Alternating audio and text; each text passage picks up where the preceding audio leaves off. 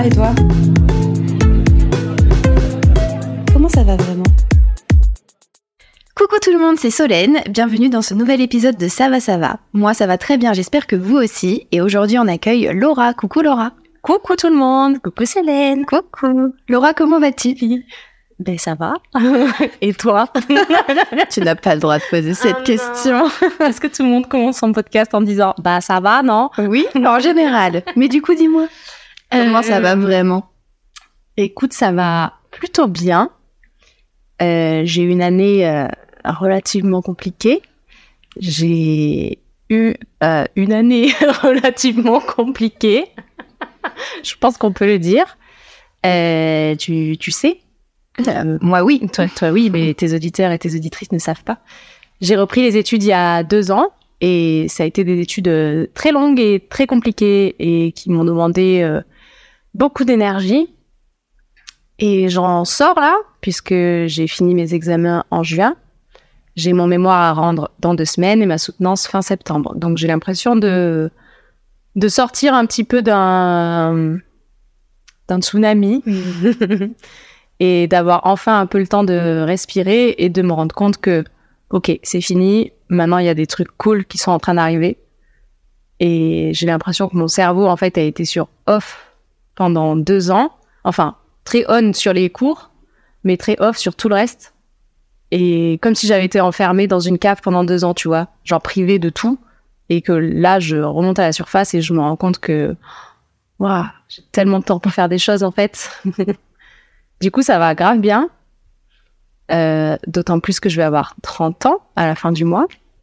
Et je trouve ça trop cool de me dire que j'arrive à, à mes 30 ans avec enfin des études derrière moi, enfin un taf euh, qui a priori va me plaire, hein, puisque je l'ai choisi, euh, que je vais pouvoir faire sur mes prochaines années. Et, et du coup, c'est trop cool, quoi. En termes d'accomplissement, c'est trop cool. Pourquoi t'as recommencé les études?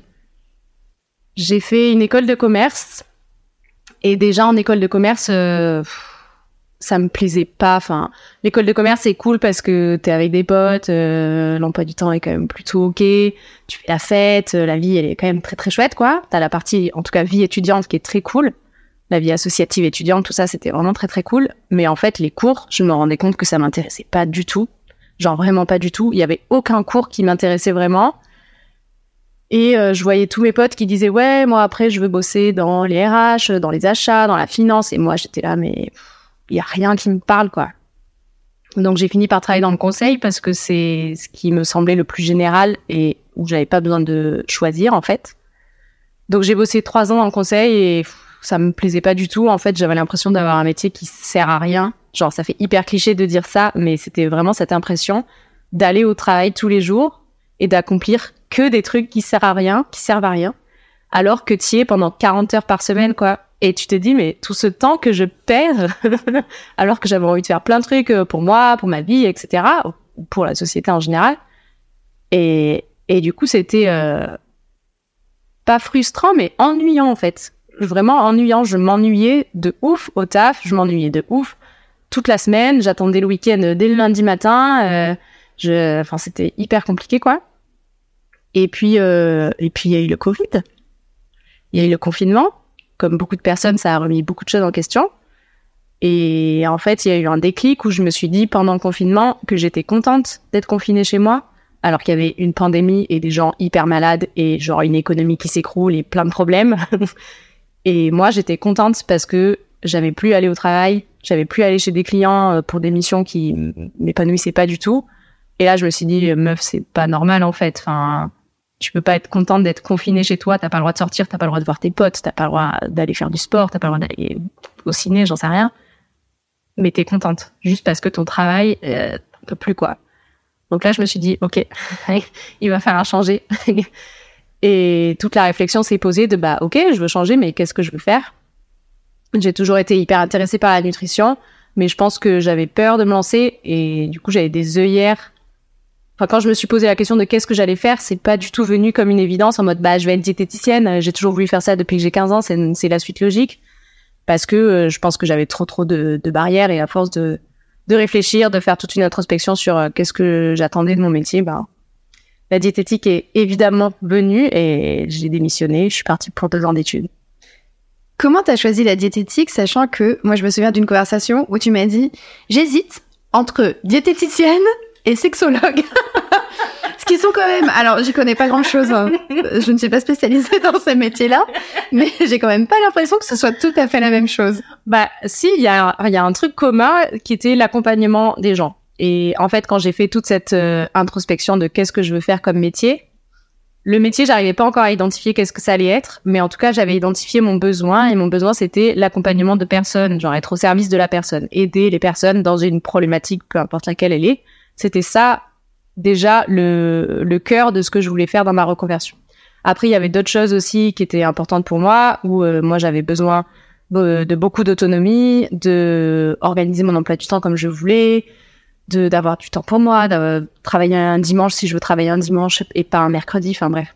Donc tout ça, c'est des des blocs qui sont venus se rajouter dans qu'est-ce que je vais faire après.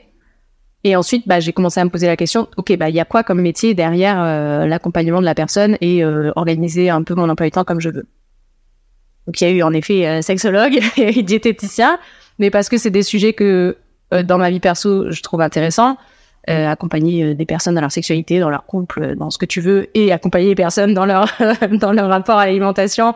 Euh, tout ça, c'est des choses qui me parlent et c'est des conversations que j'aime avoir avec mes proches en tout cas. Et puis en fait, en réfléchissant plus, euh, la diététique, c'était entre guillemets le truc le plus logique. Ça me parle depuis, je pense honnêtement, le collège parce que moi, je me suis intéressée à la nutrition pas pour les bonnes raisons. J'ai eu des gros gros problèmes avec mon alimentation. J'ai une alimentation euh, très troublée. Je parlerai pas de troubles du comportement alimentaire parce que j'ai jamais eu de diagnostic posé, donc c'est pas, on va dire, à moi de poser le diagnostic. Mais euh, voilà, j'ai une relation très très compliquée à la nourriture.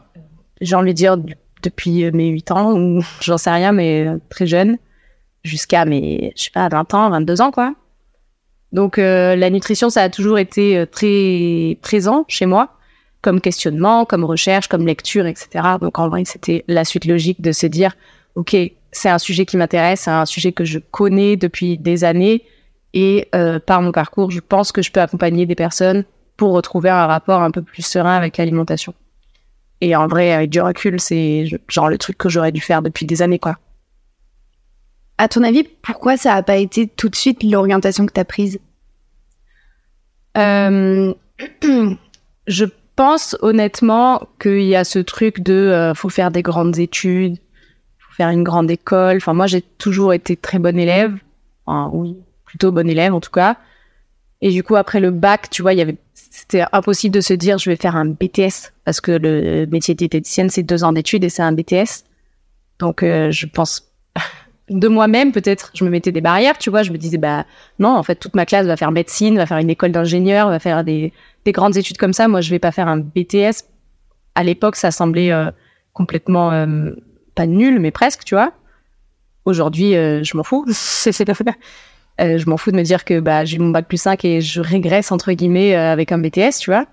Ça veut rien dire pour moi, mais euh, je pense qu'à l'époque c'était ça et ce qui a fait que j'ai jamais osé vraiment dire euh, non mais en fait moi je vais être diététicienne les gars, euh, on y va. Genre euh, ça y est, je pars, je vais faire un BTS et, et à 20 ans je suis diplômée et on n'en parle plus quoi.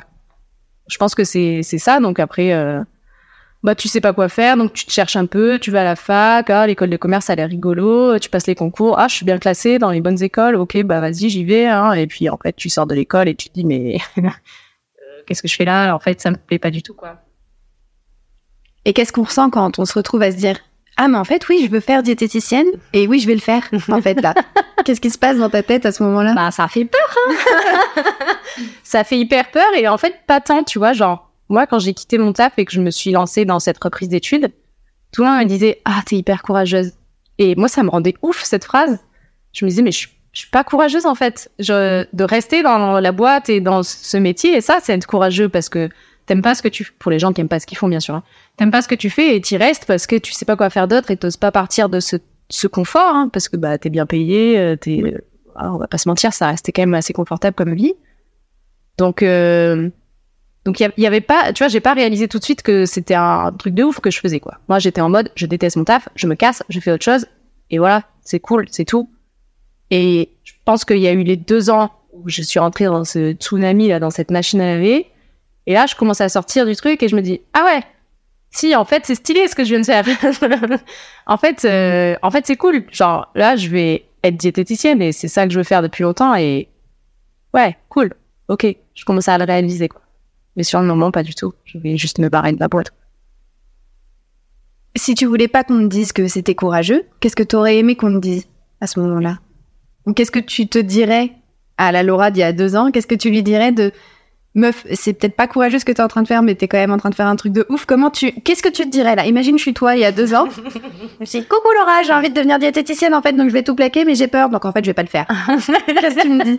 Mais je te dis, mais n'aie pas peur. C'est c'est tellement le le truc logique qui est en toi depuis longtemps, mais que tu n'oses pas t'avouer pour euh, des peurs, peu importe lesquelles elles sont. Mais franchement, c'est la suite logique. Tu vas être bonne dans ce que tu vas faire.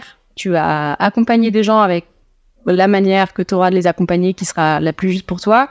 Ça va être trop cool. Ça va être deux ans hardcore, je vais te le dire. J'avoue. Mais à la fin, ce sera que du positif. Donc, euh, je pense qu'il y, a beaucoup ça aussi quand on n'ose pas se lancer dans quelque chose. Euh, on a peur parce qu'on sait, sait pas ce qu'il y aura derrière. Et en fait, on peut jamais savoir tant qu'on s'est pas lancé. Et c'est une fois qu'on a fini qu'on se dit, waouh, trop stylé. Et tu peux pas le savoir avant de, de le tester. Et moi, j'avais le, truc qui me faisait le plus peur à ce moment-là, c'était de me dire, j'y vais. Imagine, euh, je me rate et je dois retourner dans mon ancien travail. C'était ça ma plus grande peur. Je me disais, mais ou imagine ça me plaît pas, ou imagine je me suis encore trompée, ou imagine, ah en fait, euh, je trouverai jamais ce que je veux faire. C'était plus ça qui me faisait peur c'était débile comme peur parce que parce que bah en fait euh, même si tu rates au pire tu réessayes enfin tu, peux toujours retomber sur tes pattes la peur justement c'est quoi ton rapport à elle euh, dans ta vie? Dans ma vie en général ouais moi j'ai peur de tout euh. t'as peur de tout tout? Non j'ai pas peur de tout tout mais dès que quelque chose est nouveau et que je sais pas trop ce qui se passe derrière tu vois que je peux pas trop projeter que je peux pas je pense que c'est une forme de contrôle tu vois euh, bah, c'est la panique à bord en fait. Parce que j'arrive pas, j'arrive pas à imaginer, à visualiser ce qui va se passer. Et du coup, ça peut me bloquer de ouf pour lancer des choses. Et en même temps, ben, j'arrive, on va dire que j'arrive à passer au-delà et à me laisser aller dans le truc et à voir ce que ça va donner, tu vois. Je pense que ça doit dépendre des sujets ou des peurs que j'ai ou des contextes. Euh. tu vois, genre là, j'ai peur de ouf de ce que ça va donner après mon BTS. Si ça se trouve, euh, bah si ça se trouve mon métier euh, ça va être compliqué, ça se trouve le lancement ça va être compliqué. Enfin j'ai hyper peur de tout ça, tu vois. Mais en même temps bah faut il faut y aller, faut tenter, faut voir ce qui s'y passe. Et je c'est pas une peur qui me bloque, tu vois. C'est pas une peur qui me tétanise total.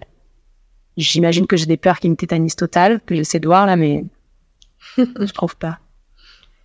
Je reviens juste sur ce que tu disais par rapport à tes troubles avec la nourriture. Il y avait de la peur là-dedans?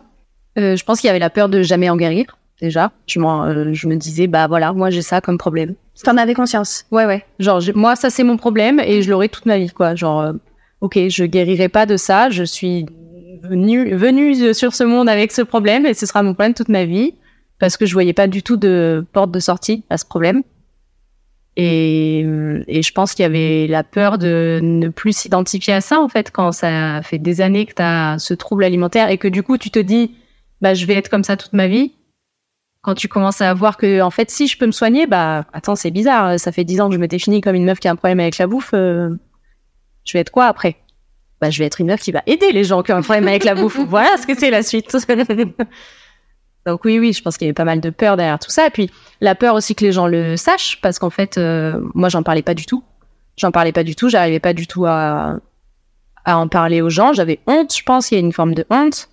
Euh, genre mon, mon, petit ami de l'époque, euh, je lui demandais de cacher euh, les produits sucrés, les pâtes à tartiner, les biscuits, les choses comme ça, parce que je... les pâtes à tartiner. pâtes à tartiner. Il faut savoir que Laura a une collection de à peu près 90 pots de pâtes à tartiner chez elle, et que quand il y en a un qui se vide, il y en a un autre qui prend sa place, et qu'il y a toujours 90 pots de pâtes à tartiner. À peu près. à peu près. Mais parce que il y avait aussi à l'époque euh, un un problème avec cet aliment qui était euh, hyper compulsif pour moi. Et pour euh, sortir de cette euh, de ces de ces compulsions avec les pâtes à tartiner, j'en ai acheté pour que ça devienne un produit normal. Et du coup, maintenant, il y en a plein chez moi parce que c'est vraiment devenu un produit normal. Mais euh, mais ouais, je demandais de tout cacher parce que j'étais incontrôlable. Donc j'en parlais pas vraiment, mais je pense que certaines personnes sentaient que voilà, il y avait quand même un truc euh, qui était pas vraiment euh, net, enfin pas pas serein, on va dire. Mais c'était impossible pour moi de- d'aborder avec mes proches. Écoute, j'ai une difficulté, j'ai un problème. Je fais des compulsions alimentaires, euh, des, des, des, des phases de restriction derrière. Enfin, C'était pas du tout possible d'en parler, quoi. Je sais pas comment tourner cette question, donc peut-être que je vais bafouiller. Mais tu disais que t'aimais bien le contrôle.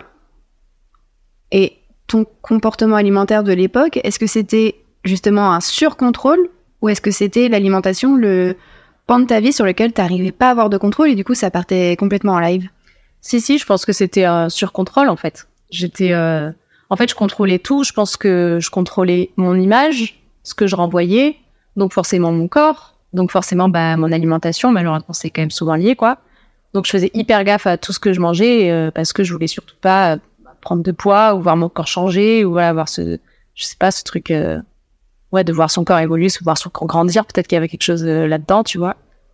Et du coup, bah, c'est une forme d'hyper-contrôle. Quand tu, quand tu contrôles à mort ton alimentation, bah, c'est, c'est souvent euh, des choses qui se répercutent aussi dans ta vie, des choses de ta vie qui se répercutent sur ton alimentation.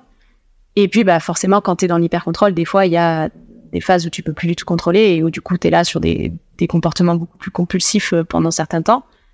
Et où du coup, tu re-rentres dans une phase de contrôle parce que, ah, j'ai pété un plomb pendant ces quatre derniers jours, il faut vraiment que je resserre la ceinture et euh, vas-y, on recontrôle. Et puis, tu restes dans ce cercle pendant des années, quoi. Comment t'en es sorti Euh, J'en suis sortie, je pense, à force de lire euh, plein de trucs sur euh, comment sortir euh, d'un trouble alimentaire, à force, quoi. Et, et puis, je pense surtout, ce qui a été le, le, le truc qui m'a le plus euh, marqué, c'est euh, c'est les, les principes de l'alimentation intuitive. Euh, les principes de l'alimentation intuitive, en gros, c'est retrouver une façon de s'aliment- de s'alimenter intuitive, comme euh, on avait quand on était euh, enfant. Si tu regardes un enfant quand il mange, euh, sauf s'il y a eu des, des problèmes familiaux, des choses comme ça, mais je veux dire, un, enfant qui n'a pas de, de problème euh, autour, euh, il mange quand il a faim, il s'arrête de manger quand il a plus faim. Tu lui mets une assiette, bah, des fois il va d'abord manger la protéine, des fois il va d'abord manger les pâtes. Enfin, ça dépend de, de ce dont il a besoin. Et puis quand il vraiment il en veut plus, un bébé, il te fait non, tu vois, c'est clair et net. quoi. Il sait quand il a faim, il sait quand il a plus faim, il est connecté à tout ça. Donc l'alimentation intuitive, le but c'est de retrouver ce, ce comportement-là alimentaire.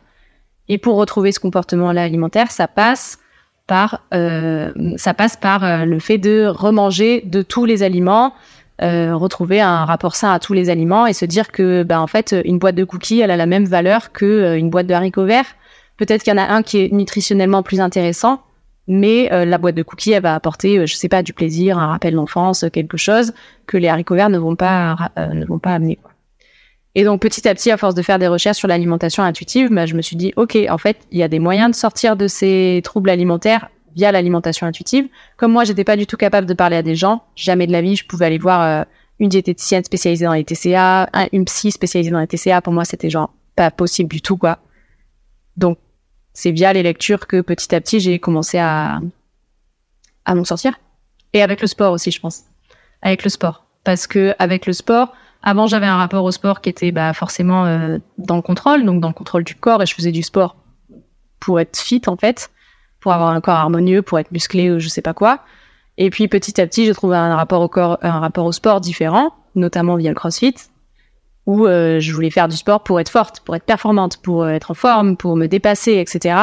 Et donc petit à petit, tu te rends compte que bah pour ça, il faut manger, et tu commences à retrouver un truc un petit peu plus euh, un petit peu plus euh, sain avec euh, bah, le sport et donc la bouffe et donc ton corps et donc tout ça c'est fait euh, petit à petit quoi. Tu trouves pas ça rigolo que tu dises que toi t'étais pas capable d'aller parler à quelqu'un et que tu deviennes le quelqu'un euh, vers qui t'étais pas capable de te tourner? Ah ouais. Euh, oui oui c'est c'est rigolo bah je pense qu'il y a souvent ça aussi quand tu reprends quelque chose et que enfin que tu reprends une formation et que tu te dis euh, je vais accompagner les gens parce que ce que moi j'ai pas été capable de le faire je veux que des personnes soient capables de le faire avec moi. Et je pense que c'est ça aussi que je veux mettre en place dans mes futurs accompagnements. C'est que je veux être euh, un endroit ou une personne où les gens peuvent se sentir assez à l'aise pour aborder ce genre de problème. Et c'est pour ça qu'aujourd'hui j'en parle avec encore un peu de honte mais vraiment sans cacher le truc, tu vois, genre oui, bah moi aussi j'ai eu des problèmes avec la bouffe et en fait euh, c'est pas grave.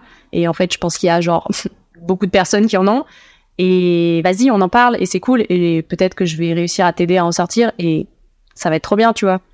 Mais oui, c'est rigolo.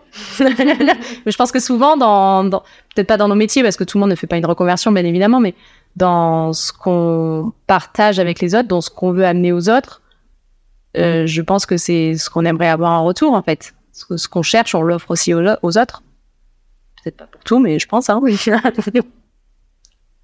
Pourquoi t'as honte?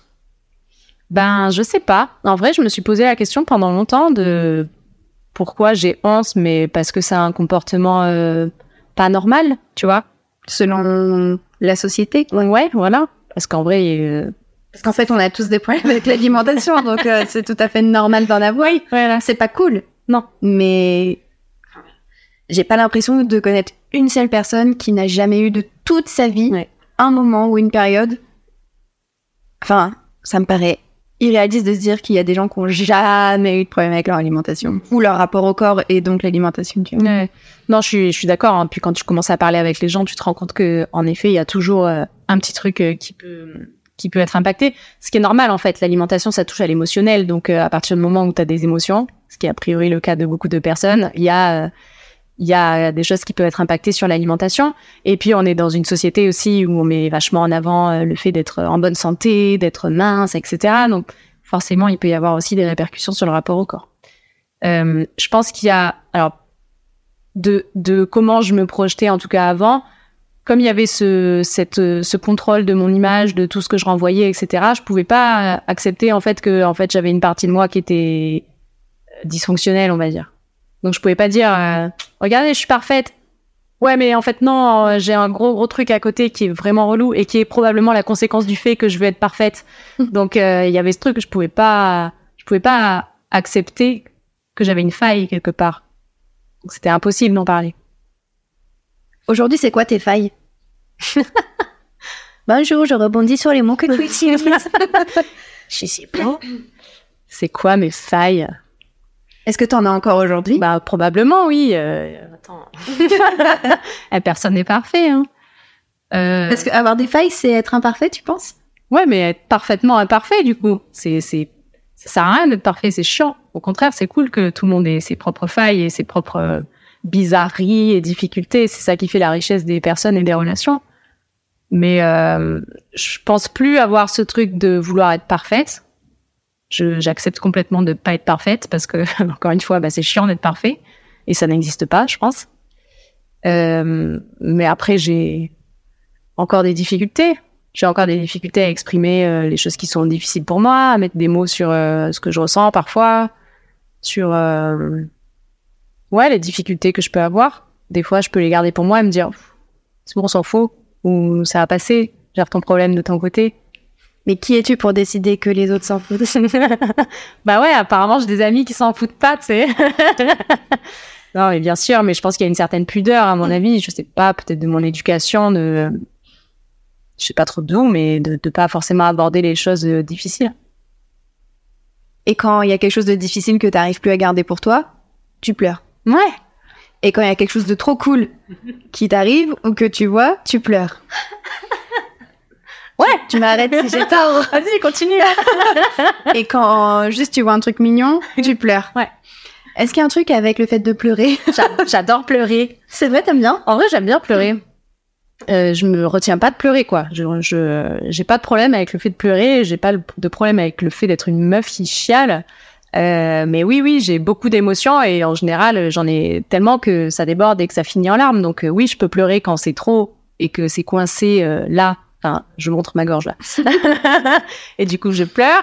Euh, je, je pleure parce qu'il y a un truc qui est trop cool. Je pleure, euh, comme tu dis, il y a un joli paysage, je pleure. Il y a un chiot qui est trop mignon, je pleure. Il y a une photo qui est trop mignonne, je pleure. Il y a quelqu'un qui dit un compliment à quelqu'un d'autre, euh, je trouve ça trop beau, je pleure. Mais euh, oui, je suis très émotive et je trouve ça trop cool. T'es hyper émotive et en même temps tu parles pas de ce que tu ressens. Comment ça se gère ce paradoxe Bah, je pleure. Ok, mais du coup quand on te voit pleurer, comment euh, comment les gens doivent réagir Qu'est-ce que ça traduit Oui. Aidez-nous. Ah, S'il vous plaît, mes amis ont besoin d'aide. euh, bah, je pense que j'ai des niveaux de, de pleurage, tu vois. je pense que quand je Quand il y a le nez qui coule, c'est le level 1. quand je souris, ça va. Euh, mais oui, bonne question. Après, euh, en général, je pense que alors peut-être que ça se voit pas quand je pleure, quand ça voit, quand ça va pas, mais euh, je pense que ça se voit euh, dans mon comportement du quotidien, tu vois. Je pense que j'ai rencontré un, un, un mec cet été qui m'a posé une question que j'ai trouvée trop intéressante. Il m'a dit qu'est-ce que tu fais quand tu vas vraiment bien? Je trouve ça trop cool comme question. Et Je, je fais des podcasts. voilà, c'est ce que j'ai répondu d'ailleurs. Non, pas du tout. t'as répondu du coup? Mais euh, je lui ai répondu que Je Bah, pleure.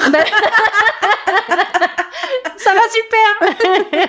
Euh, non, je fais plein de trucs. Alors que quand ça va pas, je reste chez moi. Et du coup, je pense que c'est un bon indicateur auprès de mes potes de si je suis pas à force de propositions pour sortir, si je suis pas euh, enthousiaste à l'idée de faire quelque chose, ou si je monte pas trop ma tête euh, en ce moment, ou si quand j'arrive euh, à la box de CrossFit, je suis, je fais juste salut. Au lieu de. Hello Ah là, ça se voit un peu plus. mais euh, mais oui, c'est c'est ça que je lui ai répondu. C'est euh, je pense que ça se voit plutôt dans dans bah, dans l'énergie sociale que j'ai, on va dire. Euh, mais je pense que c'est le cas de beaucoup de personnes en fait. Quand ça va pas, tu restes chez toi, t'as pas trop envie de voir les autres. Enfin, j'imagine que c'est ça chez les gens. Peut-être pas. Et est-ce que toi, tu fais partie de ces gens justement qui ont une énergie sociale euh, définie C'est-à-dire, enfin, je prends mon exemple, mais moi, je sais que j'ai une batterie et que à n'importe quel moment de la journée, elle peut être épuisée. et qu'il peut être 14 heures et je peux avoir juste besoin de rentrer chez moi et qu'on me laisse toute seule. Ou il peut être 4 heures du matin et je peux être on fire, ça n'a aucune logique, c'est insupportable pour les gens. Mhm. Mais est-ce que tu as ce genre de batterie sociale? Oui, oui, complètement. Euh, j'aime bien être seule, en fait. Je m'en suis rendu compte. euh, Alors, j'aime pas être que seule, parce que au bout d'un moment, bah, tu te sens seule. T'es seule. Oh, bah, ouais.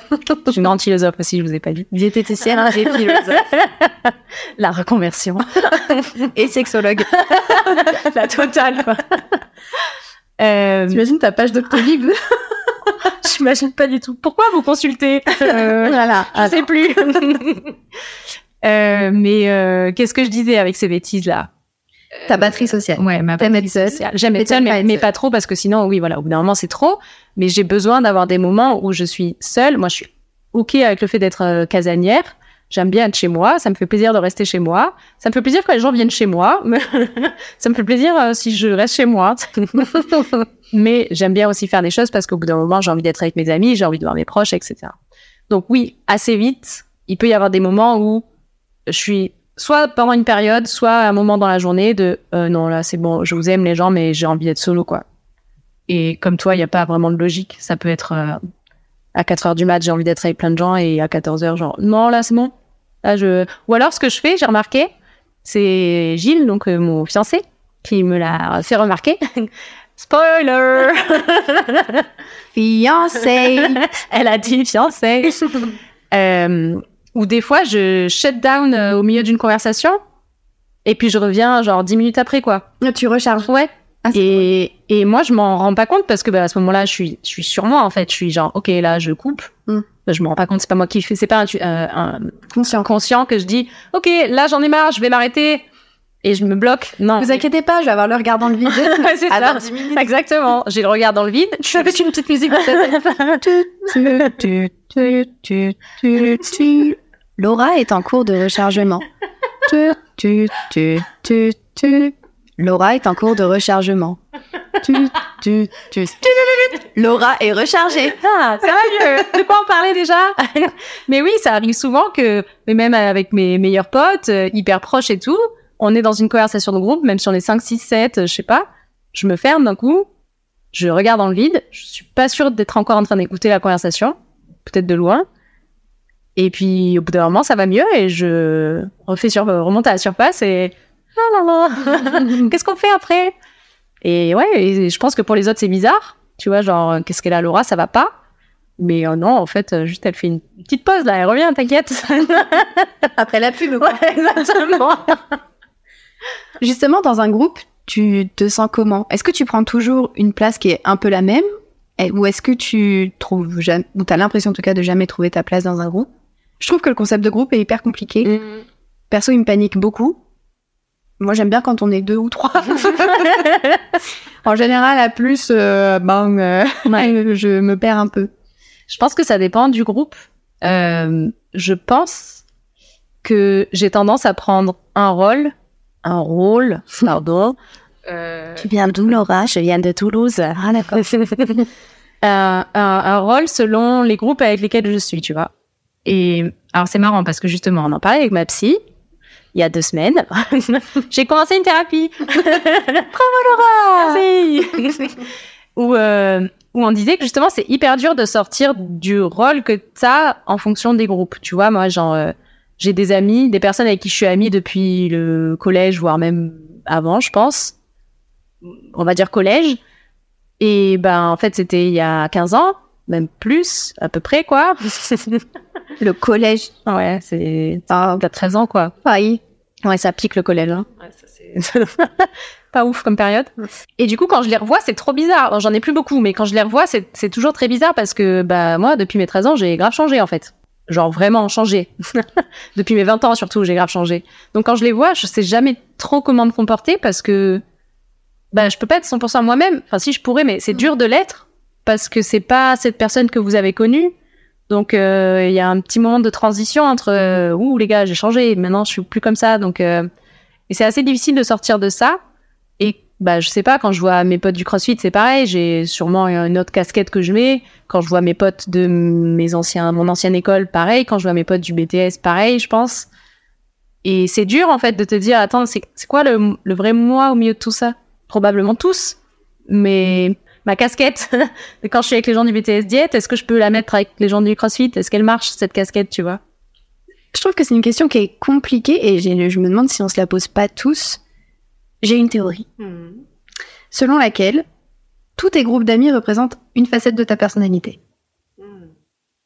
Voilà, c'est tout. Ok, fin du podcast. Merci, au revoir. Non mais en fait, je me suis vraiment fait cette je parce que je me demandais souvent, je me dis ah ce serait trop cool de faire une soirée et après je me dis ah non flemme en fait. Je sais pas si j'ai envie de mélanger tous les groupes avec tous les groupes et je me suis demandé pourquoi et je pense qu'il y a vraiment des groupes avec lesquels je suis une facette de moi mais pas plus. Il y en a peut-être avec lesquels je suis deux ou trois autres facettes mais il y en a vraiment certains, il y a des facettes de moi que j'ai pas envie de faire se rencontrer, tu vois. Ouais. Oui, oui, je, je, je comprends ça. Je, je pense qu'il y a des groupes qu'il faut pas mélanger parce que, euh, bah parce que avec tel groupe t'es différente. Enfin, différente. En tout cas, t'exprimes une partie de ta personnalité euh, que t'exprimes pas forcément avec d'autres. Et moi, j'ai des potes, je les vois juste pour faire la teuf, tu vois. Enfin, pour faire la teuf. Je suis pas non plus une grosse teufeuse. Teufeuse. Ouais. On va dire. Faiseuse de teuf. Faiseuse de teuf.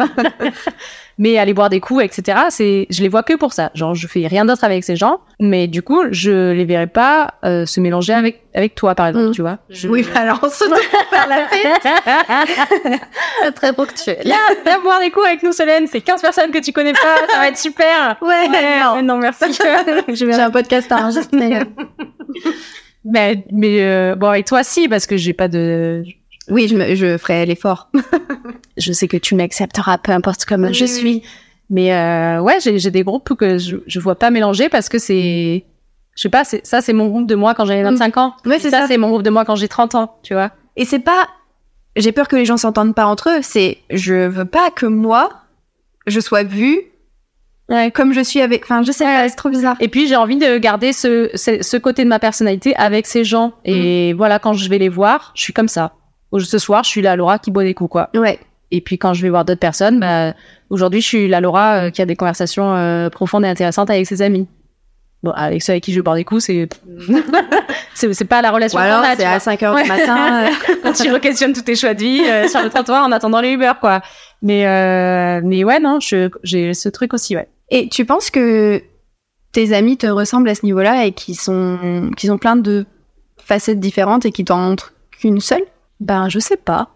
Je pense que tout le monde a un peu ce truc-là, mais mes amis proches, proches, je pense que je vois à peu près toutes leurs facettes, en fait. Et tu leur montres? Et je leur montre toutes mes facettes. Euh, je serais très étonnée de découvrir une facette de toi, par exemple. Oui, non. Mais, mais peut-être, hein. En fait, je sors tous les soirs. Et je pense que toi, peu importe dans quel groupe tu me vois, je pense que tu me reconnaîtrais, en fait. oui, oui, c'est vrai. Mais à quel moment, du coup, tu... En fait, en ce moment, je trouve tout bizarre. J'analyse tout. Non, alors ça, c'est tout le temps. pleine lune. c'est la pleine lune, c'est Mercure euh, qui est rétrograde. Mais en fait, en fait, j'ai écouté un podcast de qui s'appelle je sais plus comment et il y avait Sophie Marie Laroui dedans qui disait mais en fait la vie c'est trop bizarre de base. L'humanité c'est trop bizarre. Ouais. Et j'étais là ouais, elle a raison. Et après je fais mais ouais, elle a raison. et c'est trop tout est trop bizarre du coup quand tu regardes via ce prisme-là et je me dis qu'est-ce qui fait que moi être humain je choisis un autre être humain et je décide que lui, je le garde. et que à lui ou à elle, je vais vraiment montrer tout, tout, tout, tout, tout ce qui fait que je suis. Même ce que j'aime pas, tant pis. Il doit tout porter, tant pis pour lui. Mais qu'est-ce que. C'est trop bizarre, non? Ouais, ouais, je suis d'accord. Je suis d'accord. Est-ce que c'est genre le destin qui a fait que, ok, vous deux, vous allez être potes Ouais, et c'est comme Vous ça? êtes bizarre. Ouais, voilà. Allez, on vous met ensemble et vous faites vos trucs comme ça ensemble. Ou est-ce que c'est le hasard total et en fait, plus t'avances dans la relation et tu construis un truc et t'es à l'aise et du coup, tu t'autorises des choses à exprimer, commenter à 100%, quoi. Mais alors, bah, ça, tu pourras jamais avoir la réponse et je pense que ça alimente les angoisses de beaucoup de personnes. De cette question de pourquoi je suis là Est-ce qu'il y a un, des- destin, un destin derrière tout ça Ou est-ce que c'est juste le pur hasard? Tu vois, quand tu penses à notre amitié, genre tu t'es retrouvé à CFOA alors que t'avais pas du tout prévu d'aller à CFOA. Euh, je t'ai croisé une fois chez Marc. On a parlé de ma reconversion et on est devenu euh, besta comme ça, tu vois. Ouais. Et tu te dis, mais tu vois, si ça se trouve, t'étais à la R2 euh, à l'autre bout de la, de la rue, bah, Ouais, t'aurais jamais connu. Et euh, donc, tu vois, j'arrive pas à savoir si je préfère me dire c'est le destin ou si je préfère me dire c'est le hasard. J'arrive pas à décider ce que je préfère. bah, les deux sont cool, hein. de, de- d'imaginer qu'il y a une destinée en chacun, c'est, c'est spirituellement hyper cool, tu vois, de te dire, euh, ouais, en fait, on, on est là, mais on a zéro libre arbitre et juste, on suit un chemin tout tracé. Cool dans le sens, genre, hyper chelou, tu vois. Ouais, ouais. Pas, pas cool en mode, ouh, trop fun. Genre, ok, tous mes choix de vie, en fait, c'est pas moi qui les fais, il y a quelqu'un au-dessus ou quelque chose au-dessus qui les fait. Ce qui te dédouane de plein de trucs Ouais. Qui en même temps est insupportable parce Ouais. que tu dis que toutes les décisions que tu penses prendre, en fait, tu les prends pas toi. Oh my Ouais, tu vois, c'est horrible. Et en même temps, le hasard, ok, bah le hasard, euh, c'est trop bizarre, tu vois. On est, je sais pas combien de milliards sur Terre, pourquoi euh, on s'est, ouais, tu vois, pourquoi on s'est croisés? C'est, c'est, ça, ça n'apporte pas plus de réponses en fait. Pourquoi on s'est croisés s'il n'y a pas de destin derrière? donc, donc forcément un destin. tu vois, c'est, c'est, ouais, c'est genre, euh, j'avais, je sais pas, j'avais un truc à travailler, t'avais un truc à travailler, euh, bah on s'est attirés mutuellement et on avait besoin de bosser ce truc ensemble, enfin d'avancer ensemble. euh, C'est fou. pas. Et souvent, enfin, je sais pas si ça te le fait, mais moi, parfois, j'ai l'impression, il y a des gens que tu croises et qui restent dans ta vie juste périodiquement. Et, et j'ai vraiment l'impression que ces gens-là, c'est des gens que tu transformes ou qui te transforment, mais qu'il y a toujours un avant-après cette rencontre. Et que quand ils s'en vont toi, tu t'en vas de leur vie, c'est que oui, c'est bon, c'est, mais c'est trop bizarre. C'est ça. Pourquoi eux, ils s'en vont et les autres, ils restent? Parce que t'as choisi de les garder. Hein? Donc, on Hein? choisit Hein un moment, quand même. Je pense que quelque part, on choisit. Enfin, bon, il y a des gens, euh, choisi que c'était plus mes amis, tu vois. Ouais. Ou après, la vie a fait que euh, elle a choisi que c'était plus mes amis parce qu'on a évolué, on a pris deux chemins différents. Mais à un moment donné, euh, oui, tu fais aussi le tri dans les relations qui te font du bien et, et celles que tu as envie de garder parce que Mais, mais comment tu fais le tri si t'es pas, enfin, potentiellement, aujourd'hui, elles te font plus de bien, mais dans 10 ans, en fait, ça aurait été sympa de les avoir gardées parce que ce serait bien utile, tu vois. c'est ça que les réseaux sociaux euh, nous apportent. Hey, tu te rappelles de moi? Aujourd'hui, j'ai besoin de toi. ouais, non, mais je pense que c'est des questions métaphysiques que tout le monde se pose, tu vois, genre euh, déjà la question de pourquoi on est là en fait. Mais oui, mais En vrai, on est là, Laura Pourquoi on est là? Bah, je sais pas. Euh, Tu peux pas. Je quoi. sais pas. Ben, T'as un avis? T'as une, une envie? Ouais, en- en- avis? envie. Ouais, moi je me dis on on est là pour euh, pour apprendre des trucs Ah ouais? Au sens large. Vas-y, développe. Bah pour apprendre, euh, pour apprendre sur soi, pour apprendre des connaissances euh, théoriques, des connaissances euh, pratiques, des des connaissances sur les autres, sur la vie, sur vraiment apprendre. des- Mais moi j'aime trop apprendre, donc c'est peut-être pour ça que je vois ça, mais pour euh, pour grandir en fait, pour euh, apprendre au sens grandir, au sens Mhm. évoluer, avancer. Et euh, bah voilà, t'arrives sur Terre, euh, mec, t'as 80 ans là pour euh, progresser ou 90 ou peu importe combien de temps t'as prévu de vivre. Mais 98 ans. oh, Oui, j'ai décidé. c'est précis. tu vois, tu peux décider des trucs. et j'ai toute la vie devant moi pour évoluer en fait. Et à la fin, bah, j'espère arriver au max de ce que je peux. Mais oui, mais du coup, c'est quoi ton but final? Bah, c'est d'être.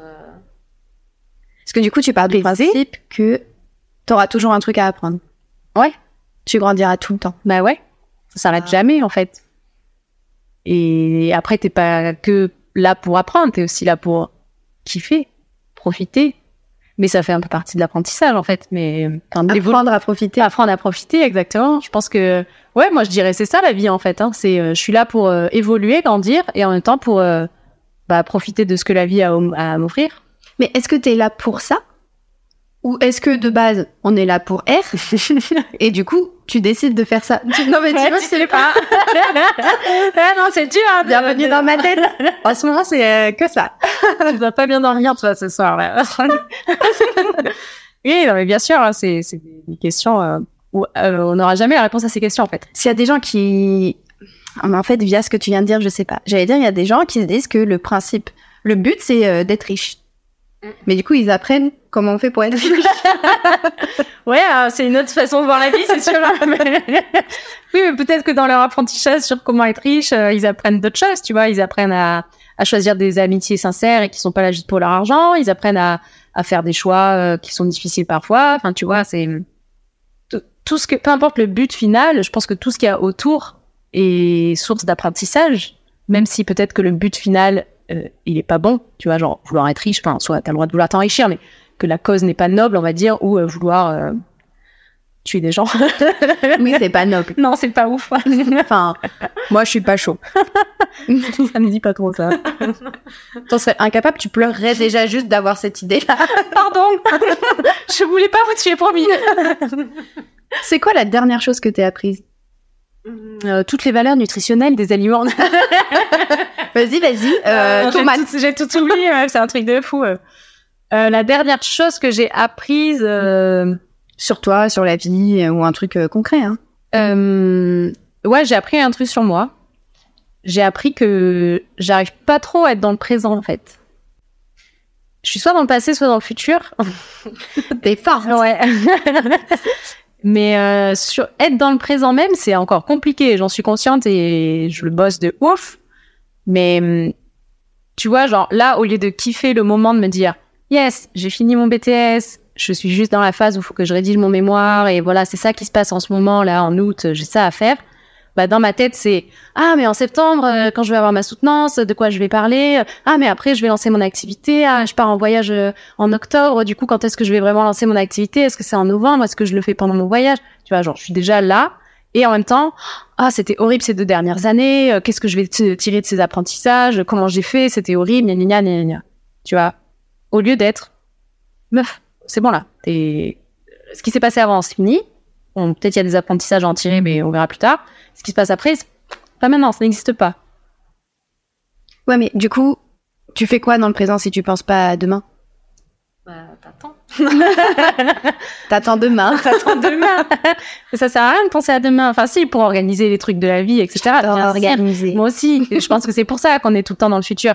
Mais bon, être dans le futur à demain, à fin de la semaine, ok, tu vois, évidemment, on est des humains, il faut qu'on planifie un peu notre vie, sinon c'est compliqué. Enfin, il y en a qui arrivent à. Ouais, bah, euh, je sais pas comment. non. Mais là, aujourd'hui, début août, euh, j'ai pas besoin de me poser la question de est-ce que je vais créer un site internet, tu vois, en novembre. Alors, je sais que factuellement, je suis d'accord avec toi. Néanmoins, je me dis, bah, en fait, si j'y pense maintenant et que je le fais maintenant, ça me fera un truc de moins à gérer en novembre. ça me libère de Oui, l'espace mental En novembre, tu trouveras autre chose, en fait. Oui, mais, mais pourquoi tu fais ça? Non, mais oui, je suis bien d'accord, mais cette façon de penser, et que j'ai aussi, donc je la comprends bien sûr, je trouve qu'elle t'empêche de profiter de ce que tu es en train de, de déjà mettre en place aujourd'hui. Tu vois, genre là, que tu interviews des gens sur un podcast, c'est trop cool. Et kiffe ce truc de, eh, je suis en train de faire un truc cool. En ce moment, mon délire, c'est d'interviewer des gens sur des podcasts, et ça me fait trop plaisir, et je suis trop contente d'avoir lancé ça. Plutôt que de se dire, est-ce qu'en octobre, euh, je lancerai pas plutôt une chaîne YouTube euh, Enfin, tu vois, parce que sinon, tu profites jamais de ce que tu es en train d'accomplir. Mais toi, qu'est-ce que tu devrais En fait, ma phrase est très mal construite. De quoi tu devrais profiter maintenant? Bah, d'avoir du temps. Plus de temps que euh, ces dernières années où j'en ai chié. Mais quand t'as du temps, tu sais quoi en faire? Euh, ça dépend. C'est pas ça qui fait un peu peur? Si, si, bah, je pense qu'il y a un peu de ça. Mais euh, alors, en ce moment, j'ai mis du temps. J'ai la moitié du temps parce qu'il faut quand même que j'écrive mon mémoire. Donc, ça reste quelque chose qui me prend du temps. Mais, euh, bah, tu vois, en ce moment, je reprends le temps le matin de prendre un petit déjeuner, de faire ma séance de yoga, de regarder une série, de, je sais pas, de juste chiller à rien faire sur le canapé que je n'ai pas fait depuis des années, je pense maintenant. Et voilà. Et mon mois d'août 2023, c'est ça. C'est retrouver un peu de temps pour aller doucement et faire rien. Genre pas rien faire, mais faire rien. Et écrire mon mémoire, parce que quand même, à un moment, il faut que je rende mon mémoire aussi. Et c'est ça le présent en ce moment. Et t'aimes ça? Moi, j'aime bien ça. C'est quoi faire rien? Faire rien, c'est diable. rien. Rien de rien. bah, c'est justement pas projeter des trucs pour après. Oh mais Ouais, c'est dur, hein. C'est dur, mais il y a plein de gens qui savent pas faire rien. C'est vraiment juste des fois te poser là et je fais rien. mais tu regardes pas la télé. Non, Tu lis pas. t'as pas ton téléphone, tu lis pas, tu médites pas, juste tu fais rien. T'es assis, t'attends, respire. Tu, tu respires sinon tu meurs. c'est pas ouf, Après, non. tu peux essayer de retenir ton souffle le plus longtemps possible, mais ce serait Mais pas non, parce faire- que ce serait Oh, un non exercice. Et oui, ce serait de l'entraînement. C'est un vrai sport, hein, d'accord Mais comment tu fais? T'as pas toutes tes pensées qui se Bah, c'est dans ta tête? ouais, mais c'est le but aussi, non? Non, non, non. Bah ouais, justement, quand on occupe le temps, en général, c'est qu'on a peur de voir les pensées qui sortent. Et, et en fait, euh, c'est trop cool. Tu vois, quand on dit, euh, des fois, on a plein d'idées hyper créatives sous la douche. Je sais pas si c'est un truc. non, que- je me douche pas. J'ai j'ai arrêté. Je, pas je peux pas faire le des temps. podcasts et prendre des douches. À un moment, faut, faut faire. Mais souvent, sous la douche, tes pensées, elles dérivent de ouf, tu vois. Et ça fait trop du bien parce que des fois, tu dis, ah, en fait, c'est à ça que je pense en ce moment. Oui, mais je trouve que sous la douche, t'as ce côté. euh, Ça te lave de tes pensées en même temps. Enfin, je, je, je trouve ça plus facile de faire rien, mais en fait, on peut même Oui, pas mais parce que tu fais pas rien. Oui, Parce que tu fais pas rien. Et en Alors, fait, ça de my mind blow away. apprendre à faire rien en trois étapes. Ou euh, tu vois, c'est le problème aussi si, si t'as pas le temps dans ta journée de faire rien et de laisser aller ses pensées. Bah quand tu vas te coucher le soir, bah pendant une heure, t'as tes pensées qui tournent en boucle parce que en fait aujourd'hui j'ai pas eu le temps de penser à ce qui se passe dans ma tête quoi. Et Waouh, attends, mais t'as entendu cette phrase J'ai pas eu le temps de penser à ce qui se passe dans ma tête. bah ouais, Mais oui, mais on est dans notre tête, non? Bah ouais, mais en fait des fois tu es pas conscient de ce qui se passe dans ta tête parce que t'es en pilote automatique et que t'es en train de faire plein d'autres choses. Mais si tu fais pause à un moment donné et que tu dis attends je suis en train de penser à quoi là? Il se passe un milliard de trucs dans ta tête que tu contrôles pas forcément, ou que tu contrôles pas du tout d'ailleurs. Oui, qui tournent des phrases, des pensées, des trucs automatiques qui tournent. Et des fois on est pris dans bah, sa journée de taf, euh, sa journée, euh, peu importe, on a plein de choses à faire et on se rend pas compte qu'il se passe plein de trucs. Où en fait euh, le cerveau il dit ça va, ça va pas. euh, je suis fatiguée, je suis comme ci, je suis comme ça. Parce qu'en fait, on n'est plus trop dans une Mhm. société où on se pose à un moment et on regarde ce qui se passe dans la tête, vraiment. Mais même de façon plus macro. Alors, en fait, j'ai pas du tout écouté ce que tu viens de dire parce que je réfléchissais. Tu réécouteras le podcast. oui, mais parce que je suis allée dans ma tête. Et dans ma tête, il y avait. Mais tu sais, mais en fait, c'est trop bizarre. Encore. Mais là, on parle. Et là, je suis en train de te dire une phrase. Mais je, dans ma tête, je suis pas en train de me dire, tu vas lui dire ça. Rien que ça, c'est trop bizarre. Oui, oui, ça sort, tout- ça sort tout seul. Tout Mais- ça sort, tu ben, vois? en fait, c'est des, c'est, si, ça se fait, mais en microsecondes, donc t'as Ouais. pas le temps de capter. Pendant que tu parles, t'es, ton cerveau est déjà en train de construire la phrase. Mais ça va tellement vite que tu peux pas le penser. C'est ça, on le fait pour ça. Tout ce qui se passe là-dedans. Ben ouais, Mais Laura. mais oui, je sais. Aïe, C'est pour ça, c'est trop. euh, Non, mais moi, je veux pas faire rien, c'est pas possible. Essaye, je vous jure, essayez tous. Les gens, les gens qui écoutent encore ce podcast, euh, je vous invite à faire rien parce que des fois, ça fait vraiment du bien. Toi, tu t'imposes de faire rien ou c'est vraiment des moments précieux que tu fais et que tu te crées? Euh, je pense que je le fais naturellement euh, sans me dire, allez, là, je fais rien. Parce que c'est un peu bizarre. Enfin, c'est pas très naturel de faire ça, tu vois. Et puis c'est faux du coup, parce que tu Oui, penses coup, que tu ouais. fais. Ouais, ouais. Tu fais pas vraiment rien en fait si tu te faut choisir un créneau pour faire rien. Je vais pas dormir de la nuit. à l'aide. mais euh, mais oui, je pense que je le fais assez euh, même inconsciemment ou des fois euh, je suis pas sur mon téléphone, je suis juste euh, genre, genre au début, ouais, faut pas être sur le téléphone hein. Oui, mais attends, j'ai eu une, une illumination. C'est ce que tu fais quand tu débranches. Je euh, pense en que oui oui, en fait euh, oui oui, je pense que c'est ce que je fais quand je débranche dans la conversation. Et Gilles là, je, pense que c'est lui aussi qui me l'a fait. Mon fiancé. c'est lui qui me l'a fait remarquer quand on a aménagé. Elle a complètement frappé le micro. Pardon. Je ne couperai pas ce moment. Non, non, désolée. J'ai envie de la faire marquer. Quand on a aménagé ensemble, ou pendant le confinement où on était euh, chez lui, euh, il, ça arrivait que des fois il rentre dans l'appartement et que moi je sois allongée sur le lit, en train de faire rien, et qu'il me dise ça va pas? T'es morte? Bah si. Bah qu'est-ce que tu fais? Bah rien. et genre lui ça le rendait ouf en mode bah c'est bizarre de faire rien genre qu'est-ce que tu fais? Bah rien. Bah ça va pas Bah si ça va. je fais rien juste Laisse-moi faire rien en fait. C'est là où je me suis rendu compte que je faisais un truc que tout le monde ne faisait pas en fait.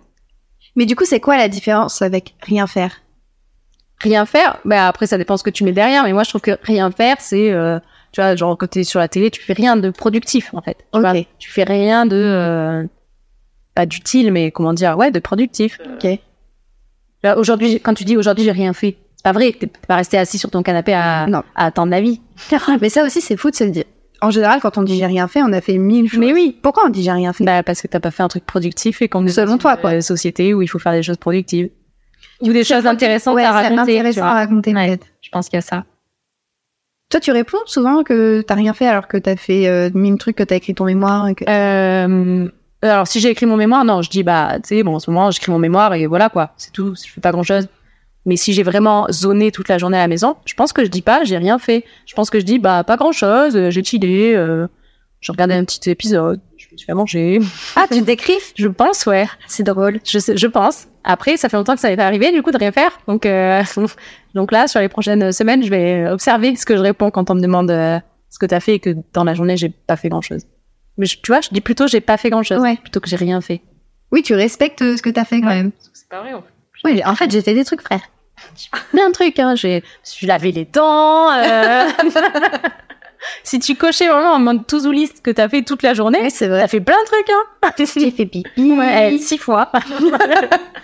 Ou six fois. Eh, oui, j'ai beaucoup bu. Comment, comment on fait pour apprendre à faire rien? Euh, Moi, ça me paraît impossible là, en l'état. Euh, je pense que en vrai, essayer de caler des plages horaires, au moins, euh, même si ça semble hyper contre-intuitif, de te dire, il est 16 heures, je vais m'asseoir sur mon canapé et faire rien. Mais en fait, si t'arrives pas à le faire automatiquement, enfin, souvent quand on le fait pas, encore une fois, c'est qu'on est en pilote automatique et que pff, je me lève, bam, je pars dans ma journée, je fais un milliard de choses et je capte pas tout ce qui s'est passé. Fin de la journée, 23 heures, dodo, j'ai rien compris à ma journée, quoi. Du coup, se forcer à avoir des petits créneaux où je me pose pour faire rien, comme tu te poserais pour dire, OK, aujourd'hui, je prends 5 minutes pour faire de la méditation, même si c'est pas la même chose de faire rien à faire de la méditation, mais se forcer à avoir des créneaux pour mettre en place ce truc de voir, voir à quel point c'est inconfortable, en fait. Tu vois, de dire, là, je vais m'asseoir sur mon canapé ou m'allonger sur mon lit, peu importe, tu fais ce que tu veux, par terre, j'en sais rien. Et juste pendant quelques secondes ou quelques minutes, je vais juste rien faire et voir ce qui se passe et voir ce que ça développe comme pensée, voir ce qui apparaît en premier, que peut-être t'as pas écouté toute la journée, qui était là, que t'as pas eu envie d'entendre et que là qui surgit parce qu'en fait t'es dans le silence, dans ta tête. Et à voir ce qui se passe. Est-ce que c'est inconfortable? Est-ce que c'est intéressant? Est-ce que c'est un exercice difficile? Est-ce que c'est quelque chose que j'aimerais faire plus souvent? Et petit à petit, euh, faire en sorte que ça devienne presque une habitude. Et à la fin, ça se fera naturellement, je pense. Je te dis ça, j'en sais rien, parce que moi, je me suis jamais euh, fait une routine pour le faire, tu vois. Ça s'est fait tout seul, mais pense que s'il y a des gens qui veulent expérimenter le fait de ne faire rien et voir ce qui se passe, à mon avis, de forcer le trait au début, c'est c'est ce qu'il faut faire pour que ça devienne euh, plus ou moins un réflexe, quoi. Comme tout dans la vie, en fait. Comme tout dans la vie, en fait. Très bien. Ça va faire une heure qu'on parle bientôt. Waouh C'est pas si vite. Oh, de ouf Pour finir, j'ai une question qui, je crois, va devenir ma petite question rituelle de fin. Qu'est-ce qu'on peut te souhaiter, Laura? Euh, Joyeux anniversaire Joyeux S'il vous plaît, j'ai 30 ans Non, pas tout de suite. Non, pas encore. Qu'est-ce qu'on peut te souhaiter pour demain, pour les jours à venir, les semaines à venir, les mois à venir, les années à venir? Ok. Alors, pour demain, je dois envoyer euh, mon mémoire en correction. Waouh Big deal Yes. Donc, a priori, euh, il, il est fini. Et, du coup, Tout est dans le a priori. non, mais tu sais, quand tu relis, il y a toujours des trucs, en fait. Donc, je l'envoie à la correction demain. Donc, on peut me souhaiter qu'il n'y ait pas trop de choses à corriger pour pas que j'ai encore masse de taf sur les prochaines semaines, tu vois. Ça, c'est pour demain. Ensuite, il y avait quoi, semaine ou mois? Ce- euh, demain, jour à venir, Jour à venir, Ouais. euh, bah, qu'il n'y ait pas trop de trucs à corriger. semaine à venir, mois, année. Et semaine à venir que j'envoie mon mémoire. euh. Il y a comme euh, une récurrence. Et oui, oui, oui. Bah là, en ce moment, euh, c'est sûr que c'est ça qui me prend le plus de temps. Mais euh, voilà, ce que je disais tout à l'heure, en fait, de retrouver le temps, enfin, envoyer mon mémoire, certes, mais réavoir le temps de faire des choses et profiter de cette opportunité de ouf, ok, maintenant j'ai du temps, c'est cool. Je vais pouvoir refaire des choses que je faisais plus, revoir mes amis, proposer des choses, être proactive, proposer des restos, des soirées, etc. Donc ça, on peut me le souhaiter. Les prochains mois, bah, diplômé, hein. bah ouais, ma gueule. Résultat le 4 octobre. Plaît, envoyez-moi un message. non, m'envoyez pas de message. En fait, c'est horrible. ne faites surtout pas ça. Euh, mais oui, euh, que j'ai mon diplôme et puis sur les années après, bah que je fasse mon métier euh, comme j'ai envie de le faire et que ça marche bien, que ça se passe bien et que tout s'aligne quoi. Enfin, à 30 ans. À 30 ans et après. Tu veux partager ton compte Insta pro pour que les gens puissent te suivre s'ils ont envie? Avec grand plaisir. Euh, mon compte c'est l'amourfood.diète. C'est moi qui ai trouvé le nom. Merci Fofo. Ah, alors, c'est le destin ou pas qui me l'a mis sur la route, celle-là Stop. Merci Laura. Merci à toi. trop bien. J'ai pas vu le temps passer. Moi non plus. Et merci à vous de nous avoir écoutés. J'espère que vous non plus, vous n'avez pas vu le temps passer. En attendant, je vous remercie encore une fois. Merci encore pour l'accueil que vous avez réservé à CVCV et pour votre présence à chaque épisode. On se retrouve la semaine prochaine avec un ou une nouvelle invitée. Et je vous dis à très vite. Bisous